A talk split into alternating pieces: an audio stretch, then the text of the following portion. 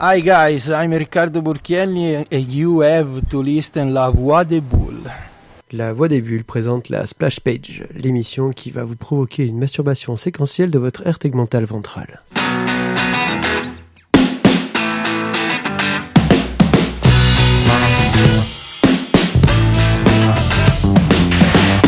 Eh bien, bonsoir à tous. Donc, euh, dans cette nouvelle émission, euh, Mais qui es-tu? Mais qui suis-je? Je suis Eldio.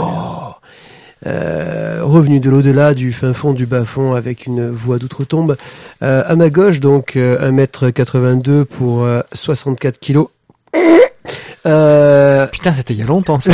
Docteur Tizak Here I am. J'ai peur quand il va lancer le point. Et à ma droite, euh, pour 1m62 et 80 kilos, le plus grand front, à, le, excusez-moi, le plus grand front à l'est du Rhône, un pied-pied Hello Euh, le concept de l'émission, c'est d'aller plus, Plus au profond. fond des choses, aller, aller, aller, aller, voilà, aller essayer de, de, de quérir la substantifique moelle, quoi, ce qui, ce qui fait en fait le, le tenant de, de, de la littérature, de la bande dessinée, euh, de l'univers et de tout le reste. Rassure-moi, il y a du cul? Euh, Bah, quand tu vas au fondement, forcément, il y a du cul, quoi. Ah, putain. Euh, le programme de notre émission ce soir, ça va être euh, tout d'abord euh, la petite chronique du docteur Tizak. Oui, bonsoir. Voilà, il est de retour. Et il va vous parler donc de, de tous les commentaires que vous avez pu faire, de tout, tout ce qu'il a, tout, tout ce dont il a envie de parler, de, de vous faire réfléchir sur le sens de la vie. D'ailleurs, euh, vous pouvez lui écrire personnellement à l'adresse docteur à lavoidesbulles.fr. Les courriers lui arriveront directement. Uniquement des courriers d'origine, euh, comment dire, féminine. Voilà. Et, et ce qui est drôle, c'est que ceux-là, on les aura pas nous, il y aura que lui qui les aura. Donc je peux lui laisser des trucs. euh. Ok. Euh, ensuite, euh, nous aurons une chronique sur la liberté d'expression avec euh, une interview ensuite de Ricardo Burkelli. Ricardo. Dessinateur de DMZ.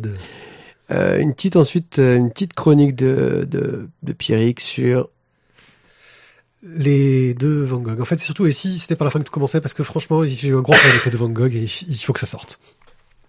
Et voilà, après tout ça, normalement, on aura fini d'user votre patience et vous serez désormais avec une grande envie de dormir et de méditer sur le sens de la vie. Le sens de la vie va être très profond dans cette émission, je vous le dis tout de suite les gars, préparez-vous. Aïe. C'est bon, je peux, je peux lancer les jingles, mm, patron?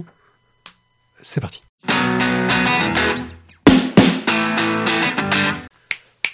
Ouais, j'aime ça, ouais, j'aime ça. J'aime cette musique, tu vois. Franchement, j'en demanderai plus. D'ailleurs, il faudrait que tu nous dises d'où vient cette magnifique musique, Pied. C'est les Vaporella, un groupe punk euh, bruxellois. Euh, c'est l'album Disconnected que vous pouvez trouver, écouter en, sur Jamendo. Ouais. Nom d'une frite. Et sur Bandcamp aussi. Ouais. Et, et franchement, c'est il y a- c'est un trois titres, je crois. hein, mais- ouais, c'est ça. Et c'est c'est c'est très ça envoie très la bien. patate. Ça envoie de la patate. Bon, alors ce qui envoie de la patate aussi, c'est c'est Toturi. Alors, je vous le dis tout de suite, j'ai pas voulu remonter euh, aux commentaires antédiluviens euh, laissés par euh, certains auditeurs, hein, nous en reparlerons tout à l'heure. Mais euh, voilà, on va dire que j'ai j'ai réattaqué euh, dès, dès, dès la fin de la saison précédente, c'est-à-dire euh, j'ai recommencé au 2 juillet, voilà, le début de l'été, souvenez-vous, il faisait beau, il faisait chaud, ça sentait bon le sable et le rhum. C'est ça, Ah, la le rhum. Donc euh, Totori, et oui, encore Louis. Euh, Totori qui nous dit qu'il y a effectivement eu un gros débat bien malsain autour de Nude, effectivement, hein, on n'est pas d'accord, c'est du malsain, ça par contre on est bien d'accord là-dessus. Euh, Laissez-nous vos commentaires là-dessus aussi pour euh, qu'on ait une idée de votre votre opinion sur si vous avez lu, si vous avez feuilleté, si vous le trouvez chez votre libraire favori. En tout cas, bon, selon Totori, il va pas le commander parce qu'il y a carrément plus intéressant sur le sujet pied-pied. Ça va. hein. Bref, euh, en tout cas, euh, merci beaucoup. Nous Là tu, là, tu voulais dire en fait que t'as gagné, c'est ça? Non, tu vois, je l'ai pas dit. Moi, j'ai, euh, tu vois, je lance la balle à pied-pied. euh, voilà, tu vois, il a, il a compris quand même, quand même quel était le message caché, mais pas trop caché quand même. Qui c'est qui est la plus grosse ce soir? C'est ça. Euh, donc Totori nous remercie quand même pour la, la trouvaille Green Leader. Euh, c'est comme il nous dit, c'est pas la première fois qu'il découvre des petites pépites euh, que nous recommandons. C'est un petit headline. ouais. Euh, donc euh, il est, il en était euh, très très très très content. Et comme il nous dit, c'est pas la première fois que donc il trouve des pépites et auxquelles il reste fidèle par la suite. Euh, il revient également sur la critique de Good Kun-ho, euh, où nous avons été visiblement, selon lui, un petit peu trop sévère. Lui, il est plus enthousiaste. Euh, euh, D'accord, ça a pas beaucoup avancé, mais euh, voilà. Et lui, il accroche vraiment sur le, le côté post-apo ado branleur, pour reprendre ces termes. Je trouve que ça fait un super nom de catégorie. Quand j'ai Hein quand j'ai lu son commentaire, j'étais là, le, je me suis dit oui, c'est totalement bien résumé. C'est ça, ça. ça D'ailleurs, on va créer une catégorie dans la bibliothèque euh, pour ça. Ouais, il va pas y en avoir beaucoup. J'allais hein. dire ouais, ça va être ça va être léger quand Ça même. va restreint. Euh, il a bien Une aimé le une petite le- étagère, une étagérinette. une étagérinette. Rinette, non? Rinette, une étagérinette, si tu Une veux. étagérinette. Comme comme la grenouille, Comme la grine. la rinette. La rinette.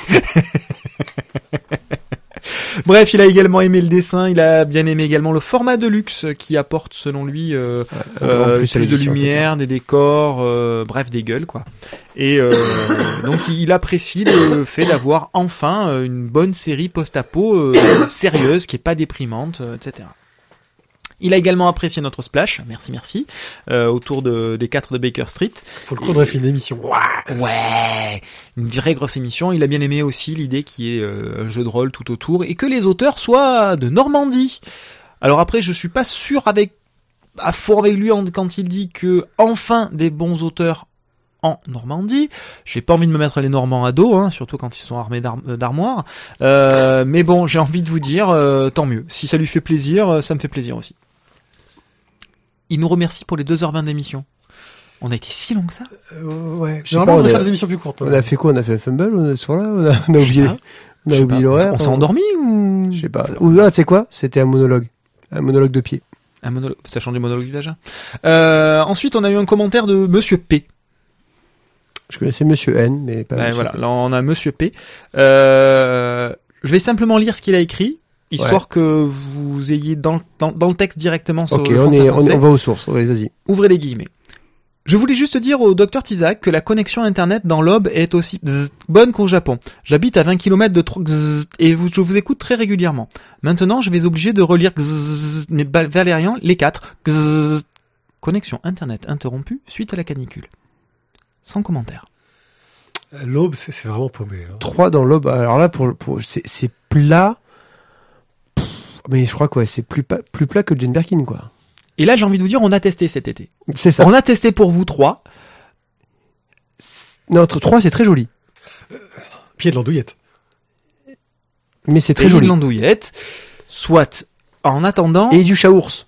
je- honnêtement, très honnêtement, ce- c'est un bon décor pour euh, pour tourner des des, des, des, des, des- des séries ou des films euh, Merci. à, à- à l'ambiance euh, un, un- un peu glauque avec rien. Parce qu'en fait, le rien, à un moment donné, quand il est partout, ça devient un peu terrifiant. Mais, euh, mais par contre, je pense que si tu veux faire des reconstitutions de bataille, là-bas, t'as de l'espace.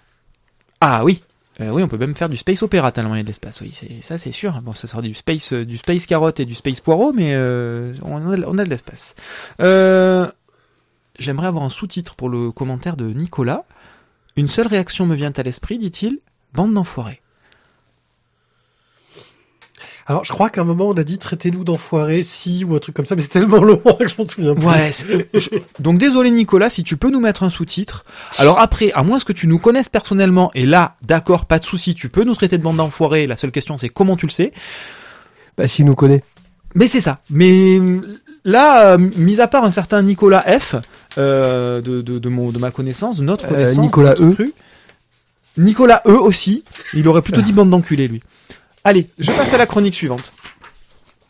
On passe à l'émission 117, euh, avec un commentaire d'Olive, euh, qui, qui, nous dit qu'il a carrément, mais alors carrément adoré notre chronique avec euh, Moreau de Sar, de Fabien Nury. C'est normal, c'est de la bombe. On lui a donné grave envie. En même temps, voilà, j'ai envie de dire, quand le matériau est là, euh, J'ai le tome 2 à lire, là. voilà. Bref, euh, il apprécie également Thierry Robin euh, pour la mort de Staline, voilà.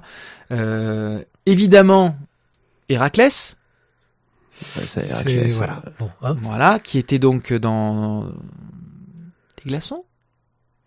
Oui, oui, Et on a ouais, fait ouais. des BD glaçons dessus. Eh oui, car il y a des gens qui, en plus de nous écouter, de nous écouter, nous regardent. Et car nous coup- avons un physique de radio, il faut le dire. Et donc, du coup, en plus, ils boivent. Et là, en l'occurrence, quand on est un tout petit peu alcoolique, oh, pardon, ah, amateur de d'alcool, c'est comme ça qu'on dit. Oui, c'est ça. Amateur. Parce que là, du coup, c'est gustatif. On c'est n'est pas, gustatif, c'est on ça. n'est pas là pour se boire la gueule. On est là pour, euh, pour, pour avoir des, des, des, des saveurs différentes, exotiques qui, qui t'emmènent voyager, tu vois. C'est ça. Toi, tu- même pas temps mieux que- une bande dessinée.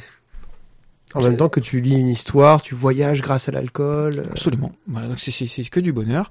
Et donc euh, donc voilà, il a bien aimé ce petit côté-là. Donc j'en profiterai pour euh, rebondir sur le fait qu'il a côté vidéo bien apprécié BD des glaçons et pour Héraclès et visiblement le côté huileux d'Héraclès a dû lui rappeler des, des films de films de et il a, il a ouais. apprécié ton physique aussi, Thio. Ah ben oui, ça c'est le côté velu.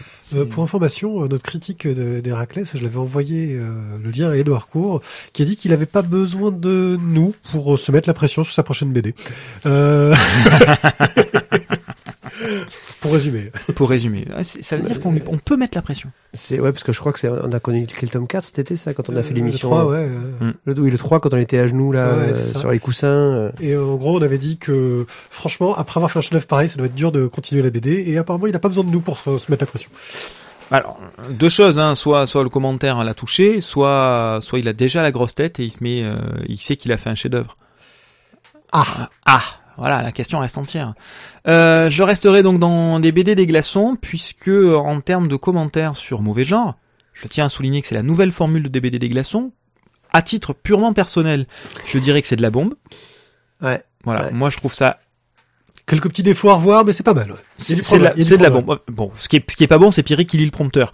Sinon, pour le reste, c'est de la bombe. C'est pas, c'est, c'est- je sais pas qui tenait le prompteur, mais c'est vrai que c'était pas terrible. Voilà. Il n'est pas encore au niveau d'Evelyne Delia. Voilà, j'ai envie de vous dire, sinon, sinon c'est top quoi. Euh, bien, et nous avons un seul commentaire qui nous dit ping. Voilà. Donc j'ai envie de vous dire, bougez-vous le cul de nous laisser des coms. Top, Ouais. top, top, top, top. Bougez-vous le cul de nous laisser des coms et pas que sur YouTube, s'il vous plaît. C'est vrai qu'il y a quelques commentaires sur YouTube, ça mais fait ai- toujours ai- plaisir. J'en ai pas vu un. Alors tu m'as dit de regarder, j'ai Si, pas si, fait. si, il y a des quelques commentaires sur YouTube. Euh, tous les commentaires restent très positifs. J'ai envie de vous dire, il y a un service après-vente de commentaires qui est organisé par Pierrick. Car à chaque commentaire, il laisse un sur-commentaire. J'ai envie de vous dire, c'est pareil dans la vraie vie. Hein. À chaque fois qu'on parle, il laisse un commentaire aussi. Non, mais c'est bien de répondre aux gens qui nous soutiennent. Je suis d'accord avec toi, Pierrick. Euh, donc allez-y, franchement, j'ai très envie qu'on ait un retour sur euh, sur des BD des glaçons mauvais genre parce que l'air de rien, euh, ça donne beaucoup de boulot. Alors j'ai envie de vous dire, ni à Mathieu, ni à moi, mais pour le montage, Pierrick s'est un petit peu arraché les cheveux avec des problèmes techniques, des problèmes d'ordinateur, de logiciel et tout ça, c'était nouveau. Mais franchement, maintenant que c'est calé, euh, je trouve que le rendu vaut vraiment le coup d'être vu. Allez y jeter un œil. Dites-nous ce que vous en pensez pour Alors- qu'on puisse rectifier euh, les, les, les deux trois petites bricoles qui pourraient euh, qui pourraient gêner. Bon, alors je, vais reconnaître, euh, je vais rendre à César ce qui appartient à César. Il y a un énorme travail de montage et comme c'était le nouveau concept, ça a demandé beaucoup de montage. Euh, mais mais je rendrai quand même à, à Jules sa autre partie, c'est que sur l'écriture, ça lui a quand même demandé aussi un petit peu de temps pour l'analyse. Il a pas le mec qui a fait l'analyse, il a un petit peu taffé quand même. Je crois qu'ils se lancent des fleurs, là. Voilà, le je, mec qui a analysé, c'est c'est qui celui-là? Je sais pas, je sais pas. C'est vrai que t'as pas mal bossé. On Ouais, passe. il a pas mal euh, bossé. on Bref, passe, le contenu euh, était bon. Donc j'ai envie de vous dire, j'ai envie de vous lire. Voilà, voilà ce que j'ai envie de vous dire, j'ai envie de vous lire. et, et de nous voir. Pour pouvoir vous lire, il faut que vous écriviez. Alors vous sortez un petit peu votre plume du cul et hop hop hop on y va. Vous écrivez, vous lancez des commentaires, même des saletés, mais je veux vous lire. Petit message à caractère informatif et personnel. Un vieux commentateur n'est toujours pas de retour sur la liste des commentaires. Et je dirais que c'est- le lunch. Et je pense qu'il a du souci à se faire car Olive a commencé à réécouter toutes les émissions et nous a laissé des, commentaires, mais sur des émissions d'il. J'avais pas de barbe à l'époque, tu vois. Euh, Oh merde. C'est ça. On n'avait pas de micro à l'époque. Comme je dis, je crois que c'est, c'est, c'est de la, de l'archéologie haussienne nous fait, parce Ouais. que là, ça doit être, en plus, écouter les premières émissions, je, je crois que même il faudrait qu'on les supprime, parce que ça doit être une horreur sans nom. euh, Enfin, les dernières sont pas forcément mieux, mais c'est vrai que c'est- c'est encore non, pire. si, si, si, si, si, si, peut-être les dernières sont pas mieux, mais en tout cas, elles ne peuvent pas être pires, parce que là, c'est, Messieurs, dames, envoyez-moi des mails et laissez-moi des commentaires. À très bientôt. Courrier, arrobase, la voix des bulles, euh, docteur, arrobase, la voix des bulles.fr. Putain, je le kiffe ce générique. Le 7 janvier 2015, l'attentat contre Charlie Hebdo relançait un débat presque éternel. Peut-on se moquer de tout? A-t-on la liberté de tout dire? Euh, Récemment, la photo d'un enfant sur une plage turque et le dessin de Charlie Hebdo, c'est la rentrée, euh, provoquait là aussi une levée de bouclier. Alors, devant l'indignation, les insultes, les condamnations, et avant d'essayer euh, de persuader chacun d'entre vous du bien fondé ou pas de la liberté d'expression, on va commencer par un tout petit peu d'histoire. Euh, on va revenir euh, dans un temps où les vêtements étaient beaucoup plus courts, au au 5e siècle avant Jésus-Christ. On va parler d'un mec qui s'appelait Diogène, qui était un gars dans un tonneau, à peu près toujours à poil. Bon, là d'ailleurs, les, les témoignages divergent hein, là-dessus. Euh, Verge. Merci. Démolit à peu près tout. Les idiots, les riches, les savants, même l'empereur, tout le monde en prend pour son matricule. Euh, il se masturbe, urine en public, mais ça, il a le droit de le faire car Liberté. il est libre, exactement. Donc, dès l'Antiquité, on va commencer à se moquer des hommes politiques. Why? Est-ce que c'est juste le plaisir de savoir qui est la plus grosse ou la plus belle rhétorique Ou on essaie simplement de rappeler aux dirigeants que ce sont juste des hommes et simplement des hommes? Tu n'es qu'un homme. D'ailleurs, du coup, euh, petit surnom qu'on donnait euh, au grand César, c'était la pute de Bithynie, d'ailleurs. Ça paraît, je connaissais pas surnom. Parce que c'est certains cool. auteurs, en fait, de l'époque, se foutaient de sa gueule en disant qu'il aurait eu une soi-disant relation avec le roi de Bithynie. C'est pas une soi-disant relation, moi j'étais là. J'ai été là. Tu fais pas ton Je suis témoin. Euh, pendant une bonne partie de la Renaissance, les journaux sont censurés et on peut pas écrire, on, on ne peut écrire en fait que ce que le roi accepte. Grosso modo, à chaque fois que tu veux écrire, tu, tu as une sorte de petit tampon. Et, Ah, et- comme à Canal Plus. C'est ça, approuvé par le roi, tu vois. C'est euh, et j'ai envie de vous dire, vu le nombre de lecteurs qu'il devait y avoir à sur l'ensemble de la France, c'était quand même gonflé de faire de la censure. mais quand même. Alors avançons un peu dans l'histoire et prenons-nous dans la gueule notre magnifique Révolution française. Déclaration des droits de l'homme et du citoyen, article 19. Tout individu a droit à la liberté d'opinion et d'expression, ce qui implique le droit de ne pas être inquiété pour ses opinions et celui de chercher, de recevoir et de répandre, sans considération de frontières, les informations et les idées par quelque moyen d'expression que ce soit. Et là, on ouvre la porte à tout ce que la censure a pu créer. Des artistes, et malheureusement, leur contraire. Ils vont tous tirer à boulet rouge sur l'ancien régime et très vite sur le nouveau aussi d'ailleurs. C'est tellement facile. Les curtons forcément vont manger ses vers et finalement dans tout ce frasera, on va arriver à peu près au milieu du 19e siècle. hein. Euh, je vous la fais un petit peu rapide parce que je suis pas Franck Ferrand quand même. Euh, la monarchie de juillet va nous amener nos fameuses caricatures. C'est bien évidemment dans ces jolis dessins bien ancrés, un petit peu mignons comme des bisounours en train de sauter des lames de rasoir. Ça va booster la portée de la satire et le tirage de plusieurs journaux. Euh, désormais, l'avantage, plus besoin de savoir lire, il suffit juste de regarder une image. On va reconnaître donc dans une poire de Charles Philippon le roi Louis-Philippe. Honoré Daumier va aussi représenter le roi Louis-Philippe, euh, un gargantua qui dévore l'argent euh, du peuple qui n'a déjà pas grand-chose. Le roi est très joueur, mais ils vont quand même faire un peu de prison pour ça. Bon, on va essayer. Tu m'as fait rire, mais passe Ouais. par la case prison. Donc c'est ça, tu passes par la case prison sans passer par la case d'épargne et toucher les 20 000 euros. On va arrêter de taper sur les dirigeants, on va passer donc désormais à la France, à sa jolie religion d'État de l'époque. Et là, il y a matière, parce que dès le XVIe siècle, Rabelais, puis ensuite Molière, pardon, ont, ont démontré et montré les défauts et l'hypocrisie de la religion catholique de l'époque. Mais il n'y a pas que l'écrit, car Cabu aussi, avec ses magnifiques caricatures de Jean-Paul II, a amené aussi des réflexions On a changé d'époque là. Ouh, le bon. On fait un bon, ouais, oui, non, mais c'est ça. Parce qu'en tout cas, voilà. En tout cas, pour moi, les, je me rappelle encore les, les, les, les dessins de Cabu. Euh, c'est certain que même quand Cabu est arrivé, la loi de 1905 avait déjà quand même bien changé les choses entre l'État et l'Église. Plus récemment, on pourrait citer pour la liberté d'expression des phrases de Coluche. Euh, la police est un refuge pour les alcooliques qu'on n'a pas voulu à la SNCF et au PTT. Là, je pense que vous dites ça aujourd'hui, vous avez environ au moins trois ou quatre associations qui portent plainte contre vous dès le lundi. On pourrait désormais aussi citer notre très corrosif Pierre Desproges. Je préfère rire d'Auschwitz avec un juif que de jouer au, Scrabble avec Klaus Barbie. Là, je pense qu'on ça dépasserait les doigts des deux pour les assos qui portent plainte. On pourrait parler aussi de la liberté d'expression des journalistes de guerre. Peuvent-ils tout dire? Peuvent-ils tout montrer? Euh, Doivent-ils tout nous dire? Euh, Là, on pourrait essayer de voir le travail de Horst Foss sur la guerre du Vietnam. Et euh, du coup, les deux Pulitzer qu'il a eu pour son soldat, donc qui avait sur sur son casque Born to Hell, je crois.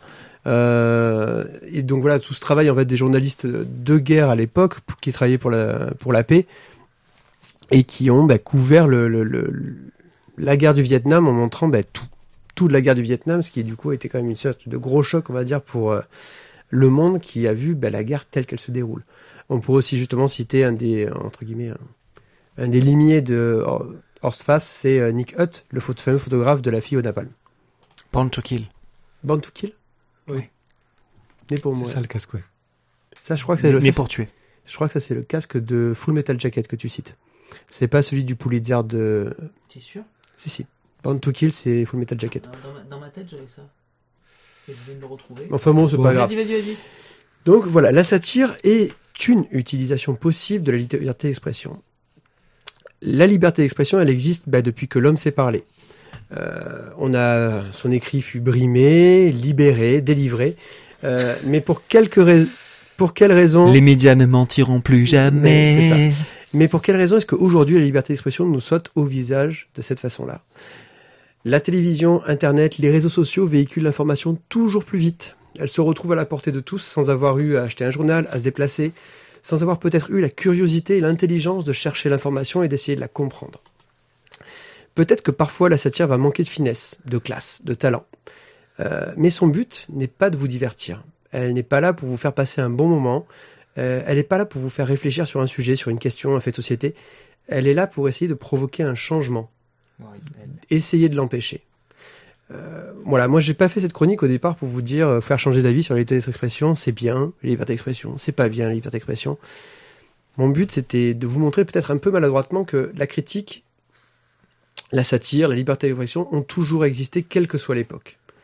Euh, le débat actuel sur les limites de ce droit n'est finalement pas si nouveau que ce qu'on essaie de nous faire croire. Alors pour en revenir au dessin de presse, le dessinateur doit choisir où est la ligne à ne pas dépasser, ou choisir qu'il n'y a pas de ligne du tout. À moi ensuite de choisir quoi faire face à ce que le dessinateur a choisi. Pour clore au sujet, je vous conseillerais d'aller lire sur le site du Monde un, un échange entre Rhys et Plantu qui a eu lieu le 21 septembre lors d'un colloque sur euh, justement la liberté de la presse. La liberté de la presse, oui. Rhys et Plantu, donc Rhys qui dessine pour Charlie Hebdo, Pour Charlie Hebdo. et Plantu qui dessine pour Le Monde et qui est plutôt, euh, enfin c'est un ex-gauchiste qui va plus vers la droite dans ses dernières caricatures, qui a été assez critiqué à ce sujet. Euh, bah merci. Moi, je voudrais aussi parler un peu sur toute l'histoire de la liberté d'expression. Cet été, euh, c'est Libération et Bodeuil qui ont publié une série d'articles sur euh, l'origine de la liberté de la presse. Euh, c'est une série de strips assez intéressante, ça s'appelle Revue de presse. On peut trouver ça sur le site de Bodeuil. Je mettrai les liens aussi dans le site parce que c'est très intéressant. Euh, et puis pour rebondir là-dessus, je dirais que c'est intéressant, je pense, de lire aussi euh, les BD de Joe Sacco qui fait des reportages en zone de guerre euh, et qui montre un peu que le dessin peut apporter des choses euh, que ne peuvent pas forcément apporter le texte ou la, ou la, ou la photo. Euh, et puis bah, DMZ, hein, comme on le disait la semaine dernière, est aussi une- un bon questionnement sur euh, où le qu'est-ce que doit transmettre comme information le reporter, parce que quel que soit le message qu'il va transmettre, il va avoir une influence sur le conflit. C'est ça. Moi, ce, que, je remettrais en exergue par rapport à ça, c'est qu'au-delà du mot liberté, il y a aussi le mot responsabilité. Et euh, la liberté d'expression, c'est une chose. Quand on est sur un événement qui est extrêmement euh, récent, chaud, il y a aussi une responsabilité dans ce qu'on dit, dans la façon dont on dit, que ce soit par le dessin ou par l'écrit. Euh, blesser des gens euh, pour le plaisir de les blesser, c'est dommage. Si derrière il y a un message à faire passer, euh, c'est autre chose. Après, je reviendrai donc sur le terme de responsabilité quand on est sur un événement très en cours et que les journalistes se permettent de, de, de- donner trop d'informations, bien plus que ce qu'il n'en faudrait à ce moment-là, euh, et qu'ils perdent de, de vue que derrière il y a aussi des gens qui sont en train Oui, de travailler, qui eux ne sont pas journalistes. Je pense au problème de BFM TV sur l'affaire des, euh, des, des frères Kouachi, euh, qui ont un peu trop divulgué d'in- d'informations aux mecs qui regardaient la télé et qui avaient les informations directes. euh, Exactement. C'est- C'est-à-dire que do- donner les informations qui sont censément être plutôt privées du domaine de, de du non divulgable et sous couvert de liberté de la presse, aller rencarder finalement des gens que l'on cherche tous, façon de parler, euh, à appréhender, c'est- quand même, ça va quand même à l'encontre du bien général. Donc là encore, je, je pense qu'il y a réflexion sur liberté et responsabilité, euh, et encore une fois, notamment sur des événements qui sont en cours de déroulement très chauds. Ouais, mais après il y a aussi les limites, je pense, de euh, comment va être perçu ce qu'on veut faire. C'est-à-dire que parfois on fait des choses sans se rendre compte de la perception qu'il va y avoir en face. C'est pas forcément évident. Surtout qu'on est à une époque où euh, le message qu'on va donner va dépasser euh, très rapidement les limites de notre cercle restreint, on va dire. Et c'est vrai que c'est pas évident de, de, de savoir Donc, où on surtout, surtout si tu l'utilises sur des réseaux sociaux, des, des réseaux sociaux. Oui. Le problème, comme je dis, enfin, moi, c'était surtout ça, c'est euh, la rapidité avec laquelle tu vois en fait des, euh, des commentaires euh, sur des images qui sont postées sur Facebook, pour le citer. Euh, D'un coup, tu vas avoir 300, 400, 500 commentaires. Ça fuse. Les gens, en fait, ne prennent souvent, et moi le premier, hein, on ne prend plus le temps de réfléchir et d'essayer de, de comprendre l'image ou l'information qu'on a en face de nous. Euh, on est, la réaction. on toujours dans la réaction et jamais dans une réflexion. Et c'est, je pense, c'est dommage parce que du coup, la société, souvent en fait, je pense que beaucoup d'entre nous, la, on, on la critique, mais parce qu'en fait, on est toujours en train de réagir face à elle et jamais en train de réfléchir face à ce qui nous entoure. Là, là, on, on arrive dans dans le, le- le fond du, du, du problème aussi. Cette réaction, encore une fois, toujours à chaud, euh, et on va dépasser le cadre du simple journalisme. La liberté d'expression, c'est ça concerne tout le monde, mais ça concerne d'autant plus les personnages publics et notamment les politiques. Euh, dans la première émission tout à l'heure, euh, j'ai balancé une petite boutade sur Nadine Morano La semaine dernière. la semaine dernière, la- dans la première émission, sur Nadine Morano, qui fait partie de ces personnes, à mon sens, qui sont en permanence dans la réaction et à aucun moment dans la réflexion, à aucun moment sur quelque chose où je me suis posé, j'ai vu les choses arriver, euh, je pèse le pour et le contre et après j'envoie. Euh, sauf que ça reste un personnage politique, qu'on l'aime ou qu'on ne l'aime pas, euh, qu'elle soit en mandat ou pas en mandat, c'est une personne qui a droit de citer, qui a droit de parole, au nom en plus d'un gouvernement auquel elle, d'un parti politique auquel elle appartient. C'est toujours délicat, à mon sens, d'avoir des gens qui ont si peu de recul, si peu de réflexion, et qui font profiter, euh, avec d'énormes guillemets, de leurs pensées sur les grandes ondes, à la télé. Je trouve ça extrêmement dangereux et dramatique.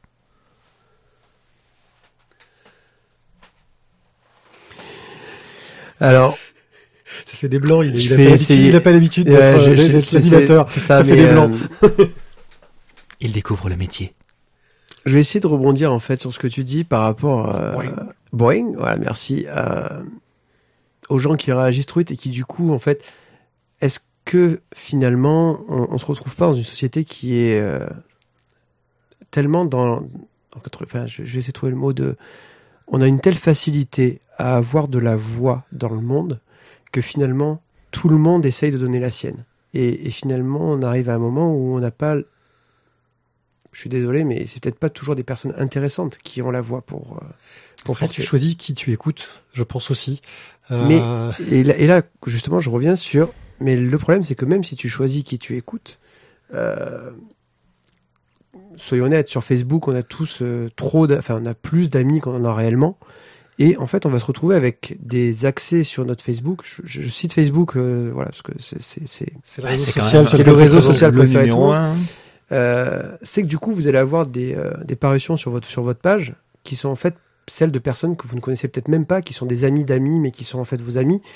Et, et très rapidement, même tu vas du coup écouter Malgré nous, on est le relais aussi. c'est le relais en fait de personnes que que tu écouterais pas pas forcément. forcément. Oui, t'es pas obligé de partager non plus. euh.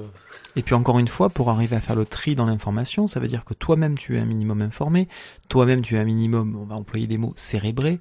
Euh, on a tous dans notre entourage, qu'il soit personnel ou professionnel, des personnes qui ne sont pas équipées pour traiter l'information, malheureusement. Euh,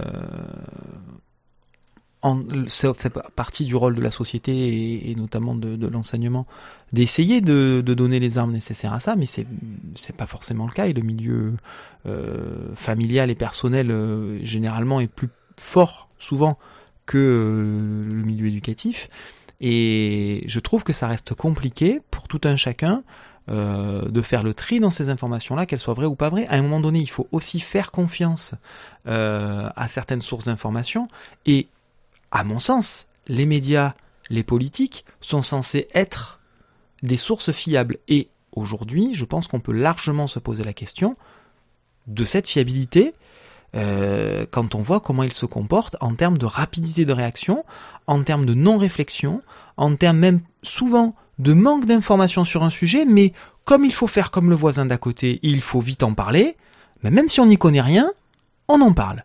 Et comme disait Thio, on donne la sienne, on met son jeton, on balance son avis à la con, alors que concrètement on n'a pas grand chose à dire.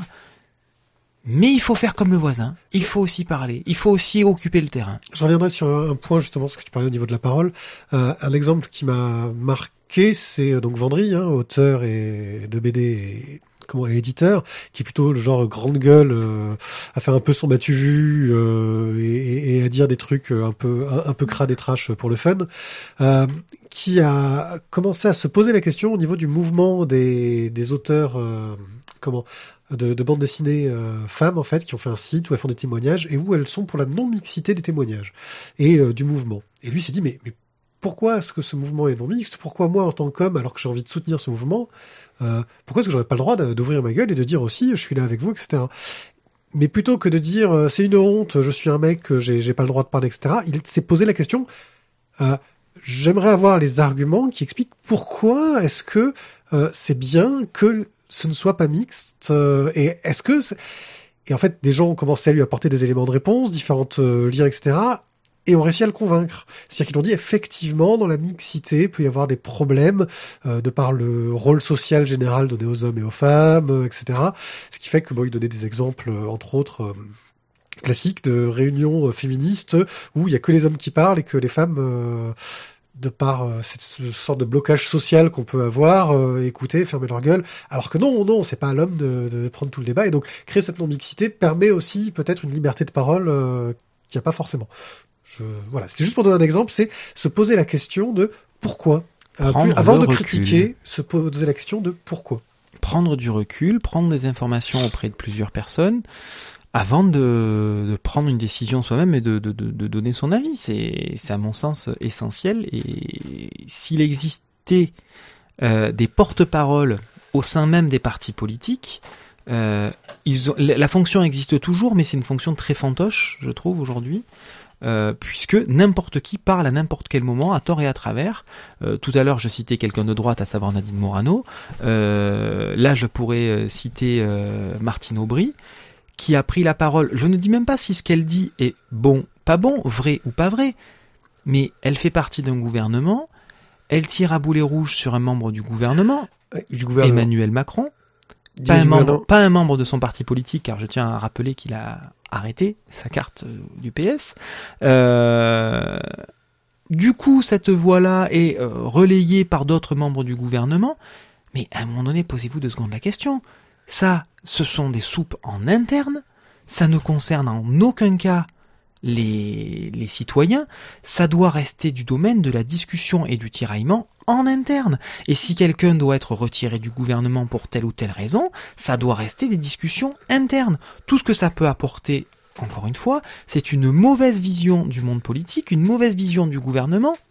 Encore une fois, je ne tiens pas à porter de jugement sur le contenu, je parle uniquement de la forme que Emmanuel Macron doive ou pas quitter le gouvernement, pour moi, le problème n'est pas là. Le problème est qu'on met toujours ça sur la table, en déballage verbal devant tout le monde. C'est comme si euh, les réunions de famille, pour dans le cadre d'une succession, on faisait ça sur la place du village et qu'on voulait entendre euh, l'avis de la voisine machin, l'avis de la tante trucmuche, l'avis du maire, l'avis du curé, l'avis du chat. Non, non, je suis désolé, il y a des choses qui doivent manger. Il y a des choses qui doivent fonctionner en interne un, pour que ça fonctionne mieux, et deux, pour conserver une image, euh, et pas qu'une image d'ailleurs, un rôle sérieux, un rôle posé de, de, de, gens qui sont censés on, on digresse là. On digresse, voilà. Là on est là on est sorti un petit peu de notre cadre. Il fallait il fallait le dire, il l'a dit.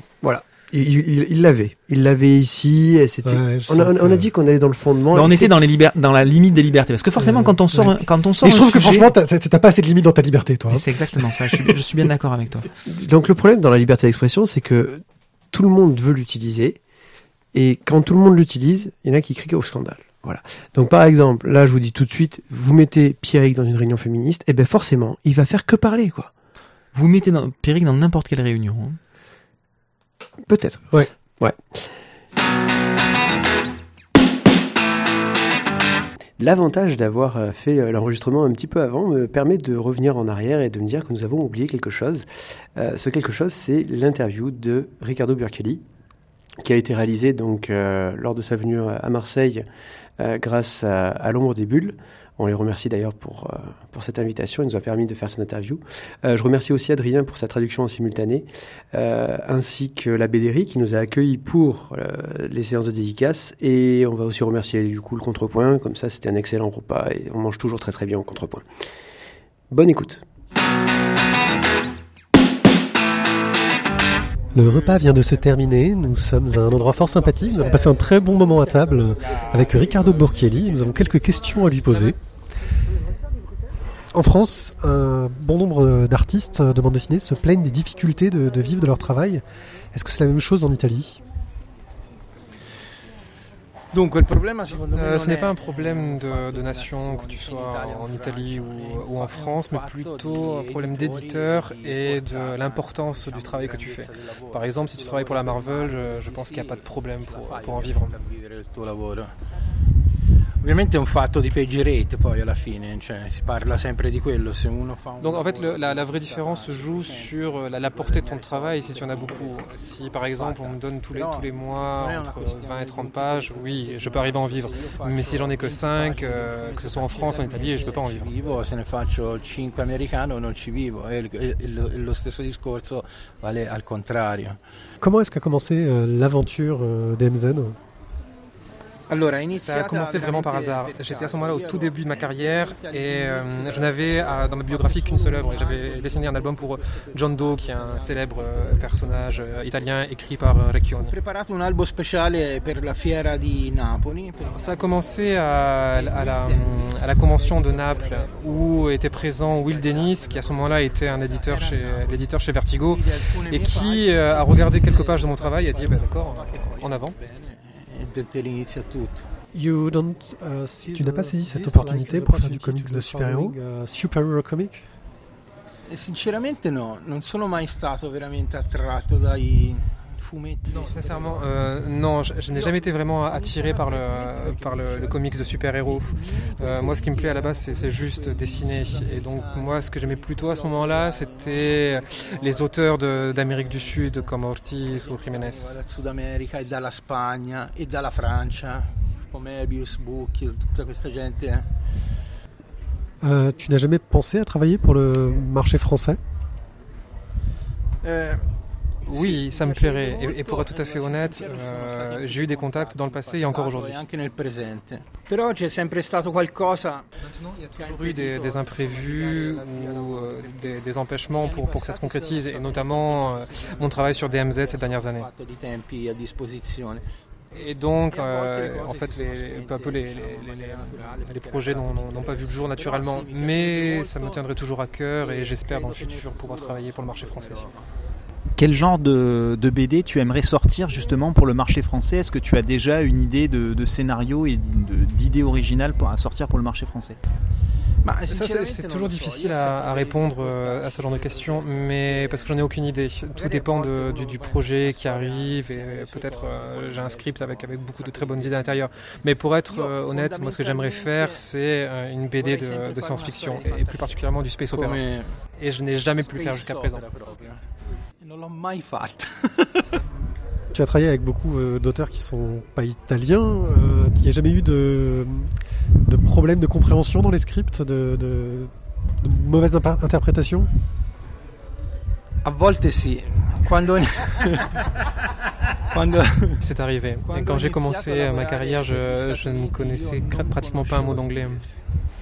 Poi, e quindi c'era. il y avait beaucoup de, de, problèmes de compréhension au début, mais heureusement, les gens avec qui je travaillais ont eu énormément de patience et m'ont beaucoup aidé. Quindi problemi mai. La première fois que je suis allé à New York, j'ai dû amener avec moi un ami qui était interprète. Euh, la première fois que je suis allé à New York dans la rédaction de DC, euh, parce que j'avais vraiment besoin de lui pour qu'il me traduise les choses aussi bien pour régler les détails du contrat, tout simplement pour établir les premiers contacts amicaux avec les gens de DC. Ce même ami qui, euh, qui me traduisait au début les, scripts de, Brian et aussi tous les, mails euh, quasi quotidiens de, de l'éditeur. Finalement, j'ai appris quand même un petit peu d'anglais. DMZ parle de, de, journalisme de guerre et du pouvoir des images pendant un conflit. Euh, est-ce que tu avais une grande liberté dans, dans, dans, ton dessin par rapport au script? Parce que Brian Wood est aussi un artiste, il a une idée de comment il va raconter. Est-ce qu'il était très directif? Sur DMZ, j'ai eu énormément de liberté dans, dans mon dessin. J'ai fait beaucoup de recherches euh, préparatoires, notamment sur tout ce qui concernait les zones de guerre, et, et certainement ce genre d'image ne manque pas dans l'actualité. Et anzi, Brian e l'editor mi chiedevano di fare cose il più realistiche, più realistiche a livello ovviamente di messaggio. Brian et l'éditeur m'ont toujours demandé d'être le plus réaliste possible euh, à propos du, du message euh, qui est transmis dans, dans, dans, dans, le, dans le comics. Et par moments, euh, ça, ça va même jusqu'à la paraphrase d'images réelles de guerre qui se passait en Irak. grafico, le cose. E comunque non c'è mai stata censura su nulla. Oui, il y a toujours eu beaucoup de liberté par rapport au script. Euh, J'ai pu faire euh, ce que je voulais selon ma conscience et, et mon style. Est-ce que du coup tu as fonctionné aussi en sens inverse, c'est-à-dire que tu avais une idée de dessin, une image forte, et tu as demandé à Brian d'adapter un petit peu le, le scénario ou l'histoire pour que cette image-là puisse prendre euh, toute sa place? Sì, è successo, però non ho mai dovuto convincere nessuno. C'è sempre stata. Oui, euh, c'est arrivé, mais en même temps, je n'ai vraiment eu besoin de convaincre personne, parce que Brian ou l'éditeur m'ont toujours laissé libre de faire ce que je voulais. Alors, parfois, il fallait respecter un peu certaines, euh, ce qu'on pourrait appeler le bon goût, en évitant euh, des scènes de nu. Mais sur les scènes de guerre, j'ai eu toute la liberté, et là-dessus, il faudrait aussi rendre hommage au label Vertigo, qui a toujours porté la maturité euh, graphique au meilleur niveau. E per lettori maturi. Sur euh, le comic de super-héros, ça aurait été forcément différent, puisque la, la cible est elle-même différente et, et, va plus chercher du côté des jeunes. Mais non, chez Vertigo, les choses sont plus matures, plus crues. Donc là-dessus, j'avais toute liberté pour faire ce que je voulais. Est-ce qu'il y a des choses que tu refuses de dessiner euh, Et est-ce que les attaques contre Charlie Hebdo ont changé ta façon de penser? Euh... Allora, rispondendo alla prima parte... Pour répondre à la première partie, non, il n'y a jamais rien que je me suis empêché de dessiner, à part peut-être euh, des scènes de sexe gratuites si elles n'amenaient strictement rien par rapport à l'histoire. Se non mi aiutavano nella storia. Parlando di Charlie Hebdo, ovviamente questa cosa mi ha colpito. Mi ha colpito perché non penso che sia una guerra tra culture.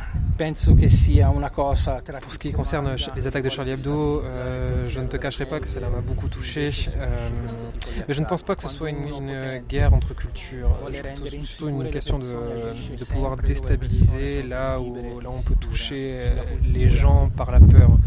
Donc la famille, la culture, et voilà pourquoi les gens de, de Charlie Hebdo ont, ont été touchés. En France, il y a une grande vague de, de bande dessinée documentaire. Euh, T'as jamais pensé toi-même à faire une bande dessinée euh, de type documentaire? Sinceramente non ci ho mai pensato troppo. Mi piacerebbe fare qualcosa. Pourquoi pas? C'est toujours intéressant pour un artiste de pouvoir euh, dessiner ou écrire sur soi et sur sa vie, sur ce que l'on, sur, sur, ce qui l'entoure. Mais pour être honnête, non, je n'y ai jamais réellement pensé. Non ci ho mai pensato, diciamo, in maniera seria. Ho sempre preferito la fiction perché. Mais j'ai toujours préféré la fiction parce qu'il y a moins de complications dans la fiction. On se met moins en jeu dans, dans la fiction. Uno si mette meno no? in gioco. Pendant que tu, tu, faisais DMZ, tu as aussi travaillé sur un, une BD italienne, euh, Uccidero ancora Billy the Kid, je prononce sûrement très mal, avec Roberto Riccioni, qui, qui, est connu pour euh, Les Orphelins, qui vient de sortir en France sous un label de comics, euh, et Massimo Carnevale, qui est très connu pour les couvertures, et principalement Y le dernier homme. C'est pas la première fois que, je vois ton nom associé euh, à ces auteurs. Il y a une, une école italienne, voire une école florentine Ma sinceramente non lo so se è una scuola. Je ne sais pas si on peut vraiment parler de parler d'école. Ce qui est sûr, c'est qu'on a peut-être tous commencé à travailler au même moment. Peut-être que euh, eux ont commencé à travailler avant moi, mais on a en tout cas tous travaillé sur euh, d'autres séries assez connues, comme par exemple John Doe. Et c'est vrai qu'il y avait sur John Doe là, à peu près la même équipe, puisqu'on retrouvait Recchioni, qui est un autre écrivain, euh, Bartocchi. Et Bartoli era l'altro sceneggiatore di John Doe, purtroppo. Barto qui, qui, est depuis peu disparu. Et déjà aussi à ce moment-là, Carneval faisait les, les, couvertures de John Doe. Et ce, aux pages intérieures, on retrouvait donc beaucoup de, de jeunes artistes italiens totalement inconnus, dont moi. la loro carriera, me compreso sulle pagine di questo personaggio.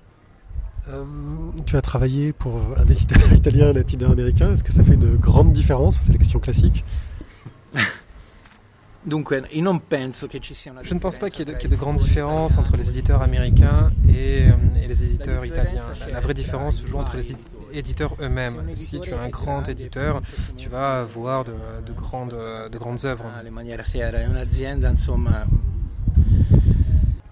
Et poi la différence sul tipo di lavoro che fai. C'est vrai qu'on peut toujours trouver une différence sur la, sur la cadence de travail avec les Américains qui vont te demander un, un travail mensuel alors que tu as plus de largesse avec les, les Italiens.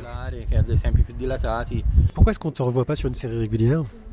Euh, Dunque, dopo DMZ avevo bisogno di fare cose diverse. Après DMZ, j'avais besoin de faire d'autres choses et j'ai fait d'autres choses euh, plus brèves. Par exemple, un numéro d'American Vampires. J'ai collaboré aussi à l'anthologie Batman Black and White, également sur la série Dire Edge.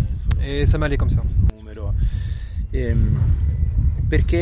pour l'instant, je, travaille sur un autre projet pour un autre éditeur américain sur lequel je vais rester très évasif car on ne sait toujours pas quand, comment cela va sortir. Et dall'anno scorso euh, donc nous sommes repartis sur un projet I Wait Well qui, est fait, qui a été fait au sein du, du label italien Italian Jobs. Il fumetto che abbiamo prodotto all'interno dello studio Italian Job. Je t'ai pas vu sur un seul projet solo. Euh, tu préfères le travail d'équipe? Alors, euh, alors oui, en fait, oui, j'aimerais bien faire quelque chose euh, seul. Et j'en ai, j'ai quelques idées en magasin où je pourrais euh, concrétiser. Et j'y pense peut-être pour les prochains mois. Jusqu'à présent, ça n'a pas été une priorité. Je, je l'envisage comme étant quelque chose que je pourrais, que je pourrais concrétiser dans le futur, et au moment où j'aurai le temps pour réellement y penser. C'est notre question classique.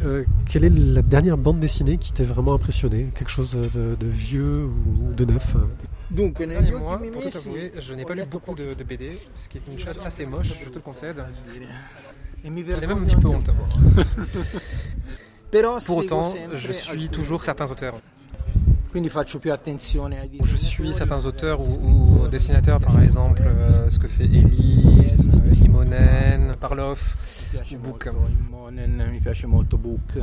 Et sinceramente, negli ultimi tempi, invece en ce moment, plutôt que de lire des choses nouvelles, j'ai ressorti certains de mes classiques, surtout ceux de ces auteurs euh, sud-américains, donc Ortiz, Jiménez, c'est ces maîtres qui m'ont influencé et, et dont j'essaye de, de, capter d'où sort l'étincelle. Parce que euh, en ce moment, je suis un peu dans un entre-deux. Euh, en ce moment, je suis un peu euh, pas une baisse de de motivation, mais une sorte de, moment je, de, de, questionner un peu où j'en suis. Et donc c'est pour ça que je retourne à ces classiques pour euh, retrouver euh, l'étincelle qui m'a donné envie d'être dessinateur. ritrovare quel tipo di stimolo che c'era all'inizio. On va, on va peut-être changer de sujet et on va écouter euh, désormais la chronique de Pierrick. Alors je voulais revenir. Un je vous l'ai déjà dit que j'adorais ce jingle. Ouais, je crois. Ouais. Mais il est vachement bien. Franchement, c'est les Vaporellas, c'est vraiment très très bien. Je voulais un peu revenir sur, sur les deux Van Gogh. Donc vous avez compris que j'étais un peu mitigé euh, en écoutant la semaine dernière ma, mon point de vue. euh, en fait, ça m'a posé un gros souci de lecture. Je vais pas revenir sur le dessin, sur la peinture. peinture, vous avez vu, j'ai fait un jeu. Enfin, du milieu de l'art à la fin du, du 19e siècle, mais vraiment sur la construction du récit. Euh, si j'ai trouvé le déroulement de l'intrigue totalement what the fuck et irrespectueux de l'histoire avec un grand H, le dénouement m'a semblé être une très bonne idée. On va vite résumer pour ceux qui n'ont pas écouté l'émission précédente euh, le sujet avec des tonnes de spoilers. Hein. donc euh, si vous voulez le lire, allez écouter notre émission. allez écouter l'OEC 118 qui est disponible depuis le 27 septembre. Théo Van Gogh est un marchand d'art froid et manipulateur qui pense que l'art devrait être à la portée de tous et pas seulement des gros riches. Il soutient autant que possible oh, Vincent. Les riches sont pas toujours gros. Hein. C'est vrai. Mais là, je caricature, merde. Donc il soutient Vincent, son naïf de petit frère, artiste non reconnu. Il va tout faire pour l'aider, mais échouer lamentablement à cause de la candeur de son frangin. Alors il décide de monter un complot pour changer l'histoire et faire de son frère des plus grands artistes incompris de son siècle. Euh, je pense que si j'ai si peu accroché à cette intrigue, c'est parce que j'ai un minimum de culture en histoire de l'art et que je voyais bien que les auteurs ne balançaient que du bullshit non-stop. Euh, il a placé quand même qu'il avait de la culture. Hein. Ouais, un peu. Bah, c'est comme la confiture. Voilà. Pourtant, rétrospectivement, le, récit est plutôt bien mené. On trouve de la confiture à l'étal, c'est ça? Ouais, à l'étal. Ah, Donc ouais, le, récit est plutôt bien mené, mais uniquement si on connaît déjà le dénouement de l'histoire. Euh, L'auteur, il a voulu faire une, sorte d'histoire avec une révélation de la mort qui tue, à la Christopher Nolan, sixième sens, usual suspect. Vincent Van Gogh est peintre. Mais je savais dès le départ qu'il y avait un problème dans, ce qu'il racontait. Euh, on dirait qu'il a monté son histoire en se basant uniquement sur sa bonne idée, sans se préoccuper que le lecteur trouve inepte sa version de l'histoire des frères Van Gogh. Et si au contraire, il était parti de la fin et avait monté son récit en flashback pour nous montrer comment les héros en étaient arrivés à monter cette supercherie de dire euh, on va réécrire l'histoire de Van Gogh pour en faire un artiste maudit euh, quelque part. Donc c'est une structure euh, classique hein, qui de partir de, de, la fin, ça rend la mise en place du suspense plus complexe, mais c'est pas voué à l'échec. Je pense par exemple à Alejandro euh, Jodorowsky, euh, qui aussi bien dans l'Incal, dans Juan Solo ou les Métamarons, euh, c'est devenu un spécialiste d'exercice. Ça commence toujours par la fin. La fin, oui.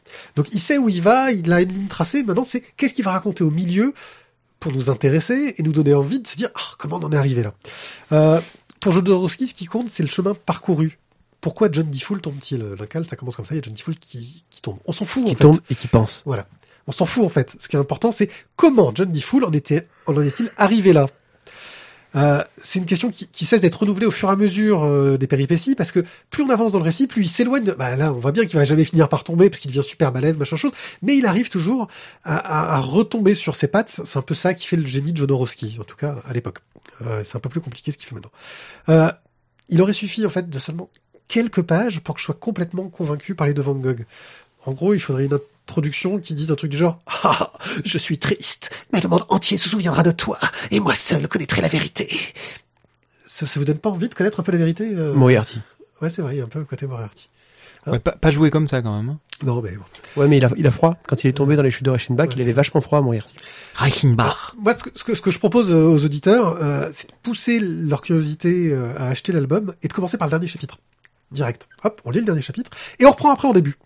Euh, je suis sûr que votre expérience sera enrichie et que vous serez aussi dithyrambique que tous les critiques que j'ai lus sur le net. Parce que oui, je crois apparemment être le seul qui n'ait pas été convaincu. Je voir un peu les critiques et tout le monde dit ah c'est trop bien, etc. Euh, la question en fait c'est vaut-il mieux faire un twist choc à la fin de l'histoire pour donner au lecteur l'envie de relire l'album une fois qu'il a eu cette révélation ou est-ce qu'au contraire, il vaut mieux construire son récit en s'appuyant sur un objectif simple qu'on va poser dès le départ, qui est de raconter comment s'est mis en place ce mystère euh, qu'on essaye de dévoiler. En clair, euh, c'est un peu la maxime des Folio Junior euh, édition spéciale qui résume bien ma pensée. Et si c'était par la fin que tout commençait? Alors d'après vous, euh, monsieur... alors, déjà quand tu dis en fait que justement c'est un peu la... Je le suspecte. Je, je vais citer mon expérience de Je suspecte. À l'époque, Canal Plus diffusait sept fois les films. Et, euh, et, exactement, ça a, été, ça a été le fumble d'une vie, ça. Euh, j'ai vu la fin de Je suspecte avant de voir le début du film. Donc, j'ai vu Kevin Spacey. J'ai tout compris. Oui, mais ce que je veux dire, c'est que... Mais, quand parce que je me suis dit putain il devait être vachement bien ce film parce que là je pense que j'ai j'ai la fin j'ai la fin qui doit tout déchirer mais il faut que je vois le début. Et du coup en regardant le début en connaissant la fin j'ai vu tous les clins d'œil tous les tous les regards toutes les inventions de Kevin Spacey tout le long du film. Et c'était génial parce que quand je suis arrivé à la fin que j'avais déjà vu je me suis dit oui ça quand il a regardé là puis quand il a fait et j'ai voilà et je me suis régalé parce que je me suis dit oui il y avait déjà tout dedans. Mais, mais, ben moi je savais avant les autres. Mais t'aurais que eux ils ont deux fois en fait. C'est ça que t'as raté pour Usual Suspect. Mais après Usual Suspect. Mais est-ce que j'aurais est-ce que j'aurais eu envie de le regarder Il fait les deux Usual Suspect, c'est-à-dire qu'il fait et du, de la rétro et du twist shock. C'est voilà l'avantage qu'il y a dans, dans Usual Suspect. C'est pour ça qu'il est énorme. guillemets aussi, c'est que euh, le récit se tient, c'est-à-dire que tu te dis pas, non mais euh, je vois bien que c'est que de la connerie dès le départ. Tu y crois ce qu'on te raconte quand tu commences sur le suspect. Là, en lisant les deux Van Gogh au début, bah, j'y crois pas parce que je sais que c'est faux. Euh, tu vois ce que ce que je veux dire? Alors qu'il m'aurait dit dès le départ. Tu as senti la supercherie. Voilà. Alors qu'il m'aurait dit euh, dès le départ, mais je, m'attendais pas du tout à la fin. Hein, ça m'a choqué. Disons que voilà, je disais le truc, ouais, ah, ça c'est intéressant, mais bof, ah, c'est joli, machin chose. Et j'arrive à la fin, je fais, waouh, trop bien. Enfin bon, euh, si dans le bouquin il y, a, que trois pages qui me font dire ouais trop bien, euh, c'est un pavé quand même, hein, les Van Gogh. Euh, voilà, moi c'est l'action que je me pose, c'est est-ce que parfois il vaut mieux pas se, se sortir de cette bonne idée de twist final? Parce que c'est la mode, je veux dire, de faire le twist final dans tous les trucs. Et si on n'a pas quelque chose d'intéressant à raconter pour aller jusqu'au twist, quoi. Alors, je, moi, je, je, vais faire comme Mathieu, je vais prendre mon expérience personnelle, là aussi cinéma. sixième sens. sixième sens c'est dramatique ce film. C'est dramatique. L'idée finale est bonne. La chute est très bonne. Sauf qu'on se fait chier pendant 1h45 de film pour avoir du plaisir pendant 2 minutes à la fin. Euh... Je ne trouve... Tu, résumes ta relation là Ça... Non, je vais pas dire. Je vais pas dire. Euh... Sa, femme a dit pareil. Merde.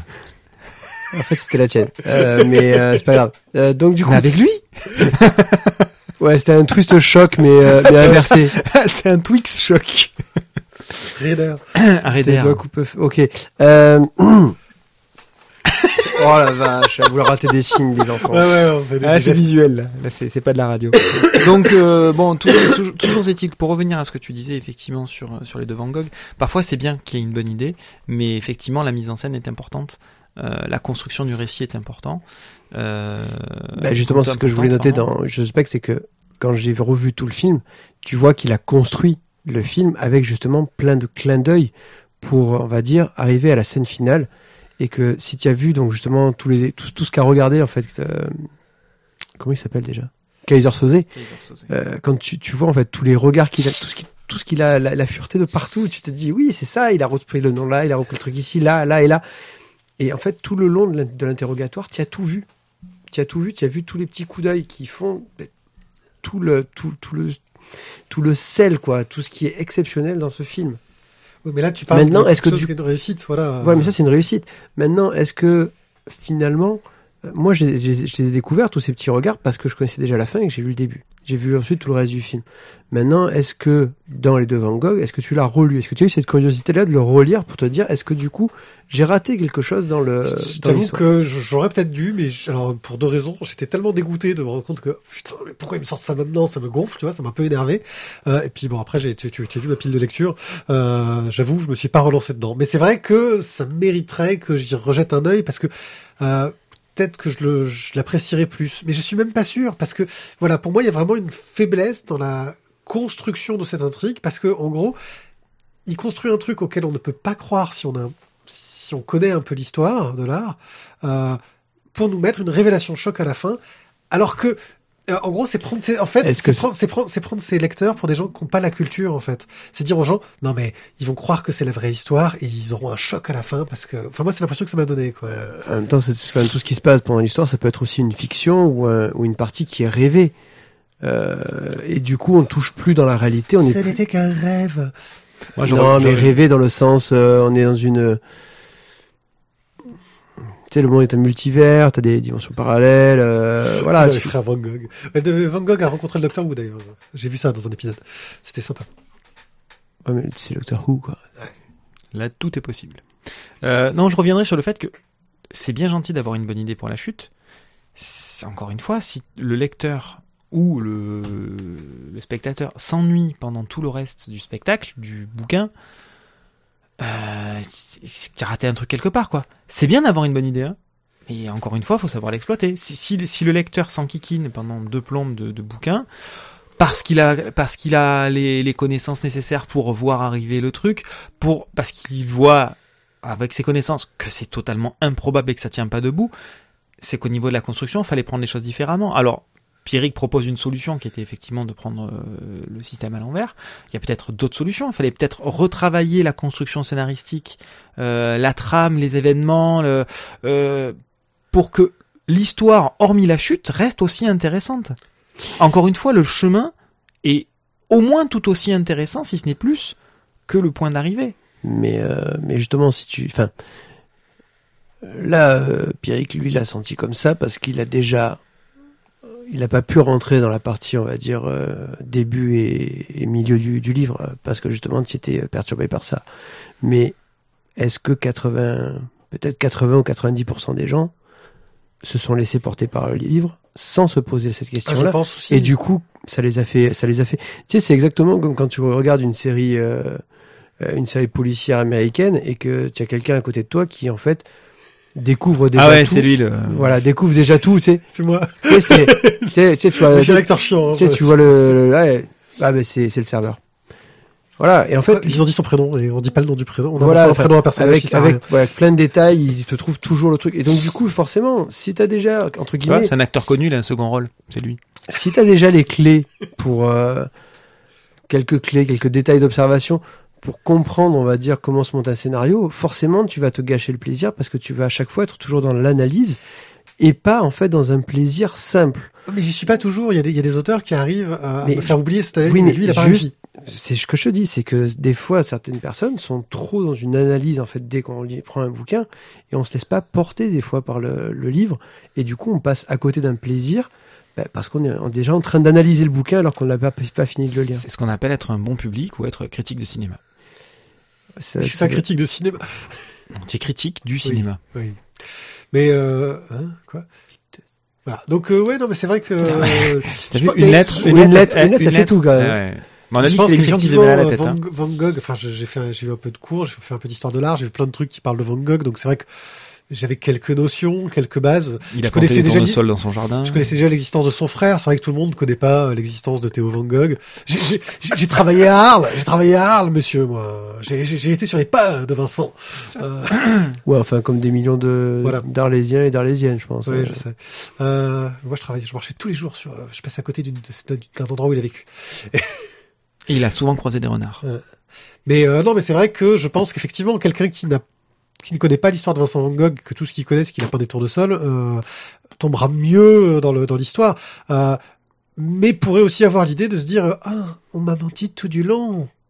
Mais le twist euh, est bien amené pour le coup. Et peut-être quelqu'un justement qui est pas dans la liste sera peut-être plus dans un plaisir et Ah, mais je pense, et je pense que c'est le cas de la plupart des gens. Je, en gros, pour, en fait, voilà, je crois que j'ai eu le problème. Euh, ah, ah, c'est horrible ce que je vais dire. Euh, d'avoir trop de, de, de culture pour apprécier pleinement le truc. Oui, t'as vu, t'as vu, un peu comme Bon, bon, bon, ça, ça me plaît pas de dire ça. Non, mais à un moment donné, il y a des choses. Quand euh, il vous a dit cette phrase, il se masturbait. euh, non, mais à un moment donné, il y a des choses. Euh, c'est c'est comme quand tu regardes un truc plein de clichés. Si t'as jamais rencontré les clichés avant, ça peut te sembler génial. Ouais. Mais si c'est un truc que t'as déjà vu mille fois, tu vas dire ah cliché, cliché, cliché, cliché, cliché. Euh, bah moi, pour moi, euh, bah, c'était pas c'était pas bon quoi, ça ça collait pas. Euh, voilà. Mais après, je, je comprends que la plupart des des gens et des critiques aient adoré le truc. Quoi. Bah, je pense qu'en que- fait, tu, tu peux commencer à certains bouquins, on, on peut les apprécier que si on est vraiment dans un plaisir euh, entre, entre guillemets simple et, et pas dans une analyse. Que l'analyse elle vient après. Parce que si tu essaies déjà ce que tu lis, tu es en train d'essayer de l'analyser, bah, du coup, tu prends plus de plaisir. Bah, disons que c'est vrai que quand je- j'ai un truc qui s'appelle Les Deux Van Gogh, je m'attends à avoir un, un- un petit côté historique euh, crédible. rappelle que c'est un manga. Enfin, ça n'empêche pas, hein, ils ont fait un manga sur Marx et c'était très crédible euh, historiquement. euh. Non mais, Euh, Marx avec ses yeux bridés, des grands yeux, ça marche pas. non mais, je rappelle c'est un manga. Je trouve que là tu es très euh, très critique sur le genre. C'est pas parce que c'est du manga que ça peut pas être historique, que ça peut pas être euh, crédible et que ça peut pas fonctionner. et, et, et, et tu te rappelles la taille des terrains dans Olivier Tom? Hein? Ouais. Voilà. 27 Hein kilomètres. Ils Tu te étaient rappelles la taille des jambes?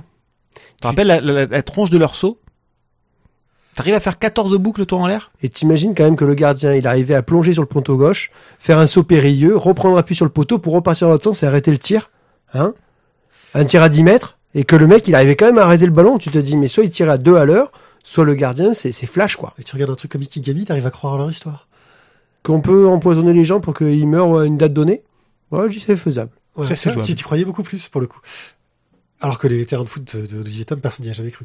Puis il y a l'Himalaya aussi en Grèce. Ouais. Parce que franchement, vu le nombre de marches qu'ils ont gravi dans les Chevaliers du Zodiaque, la Comte Saras, Ouais, moi je dis que le, métier qui doit, qui doit, qui doit bien fonctionner euh, dans les chevaliers de Zodiac, c'est monteur de colonne. le gars qui fabrique les colonnes. Parce que franchement, il a un taf après le passage des chevaliers. Wow. Ouais. Ah, ils savent travailler la pierre hein, là-bas. Ouais. Euh... C'est toi le boss, c'est à toi de dire qu'on parle trop. Bah, c'était c'était ça en fait. Là, j'hésitais entre essayer de vous, vous, vous, relancer pour vous peut-être me trouver quand même un, un contre-exemple justement. Toi, un twist final dans un bouquin et pas dans un dans un film euh, où ça t'a quand même euh, bah, troué le derge quoi. Et, et pareil pour toi, Tizak. Euh, est-ce qu'il n'y a pas justement un Last Man tome 6 Le... ah, merde. Ouais, je valide. Je valide, ok, ça va. Ça va. Bon, moi, ce sera pas une BD, ce sera un Fred Vargas. Par contre, j'ai oublié le titre. Mais euh, de manière générale, les Fred Vargas, de toute façon, où on, on voit rarement arriver le, la fin de façon claire et nette. Il y a toujours, euh, il y a toujours un waouh à la fin. Toujours. Et tous les éléments sont donnés tout au long et ça fonctionne bien. Après, on pourrait balancer du, de Agatha Christie dans un registre un poil différent. Mais, mais est-ce que, du coup, voilà, justement, à force, voilà, c'est, ça, c'est intéressant, mais si, à force de lire du Fred Vargas, je prends, c'est ton exemple, hein, mm. euh, si t'en as lu, je sais pas combien il a fait de bouquins, mais si t'en as déjà lu 10. Elle. Elle. Elle. Bon, mais je te le dis. Il ou elle. Les deux. On, donc. euh, si t'as déjà lu beaucoup de bouquins, est-ce que finalement tu n'es pas déjà rentré dans la dynamique et que au fur et à mesure maintenant tu vois justement le alors je te dirais et tu, tu analyses du coup facilement et tu sais déjà euh, j'ai lu un bon paquet de Vargas j'ai lu un plus gros paquet encore de Coben et euh, les mécanismes de Coben euh, reviennent très régulièrement et effectivement on voit arriver à un moment donné euh, dans l'intrigue, ça traîne, ça traîne, enfin ça traîne, façon de parler. On n'a pas les éléments nécessaires à la résolution de l'énigme, et puis pouf, à un moment donné, clic, clic, clic, les choses s'enchaînent, et généralement on, on peut voir arriver un petit paquet de temps avant la fin ce qui va se passer. Dans Vargas, ça m'est jamais arrivé. Voilà, je, je, dis pas que c'est, en tout cas, de, j'en ai lu quand même un petit paquet, ça m'est jamais arrivé. Ok, ok. Bah écoutez, je crois qu'on a fait euh, on a fait le tour, messieurs. On a fait le tour. C'était ta première émission C'était ma première émission. Euh, avec une demi-voix Avec une demi-voix montante, descendante. Bah, pour aller au fondement, il faut faire fois remonter, prendre une bouffée d'oxygène et redescendre. Hein, Exactement. aller euh, scientifique moelle comme toujours. Ça. Euh, bah écoutez. Taper un coup au fond pour remonter. On était, oui. On était de la piscine. On était, ouais, on était avec le petit pull marine. Là, on est bien. Euh, ben surtout, n'hésitez pas à nous faire. Ah, on est euh, bien Tintin avec le pull marine. N'hésitez pas à nous faire des commentaires sur euh, la voix oui, La voix des s'il te plaît. La voix des Comme. Comme ça, du coup, euh, le docteur Tizak aura plein de choses à, à, dire la prochaine fois. Écrivez-lui à docteur Voilà. Ensuite, n'hésitez pas à vous abonner sur le PodCloud. Oui. PodCloud Oui, car PodCloud est un super système pour s'abonner à des podcasts et c'est lui qui va publier le flux RSS de cette émission. Ensuite, si vous ne savez pas, ce qu'est un flux RSS, ce n'est pas la peine d'y aller. si vous cliquez sur abonnez-vous, ça marche. Abonnez-vous, ça marche tout seul presque. Hein. C'est, c'est, ça, c'est assez easy quand même. Euh, ensuite, n'hésitez pas à laisser des messages sur les réseaux sociaux tels que Facebook, iTunes, Twitter, Google+. Ouais, Google Plus, on est toujours dessus. Oh. Et même YouTube en ce qui concerne les vidéos. Et là, et là, et, là, enfin, je vous le dis tout de suite quand même, parce que moi, du coup, comme c'est ma première émission, j'ai eu droit à un chauffeur de, de première catégorie. Euh, il m'a fait toute une liste de choses, et là, il m'a lancé quand même un, un truc, un scud. Voilà, j'ai un scud dans la gueule. Le teasing des émissions à suivre. Surtout en fait qu'on a rien préparé. Mais si, on a quelque chose.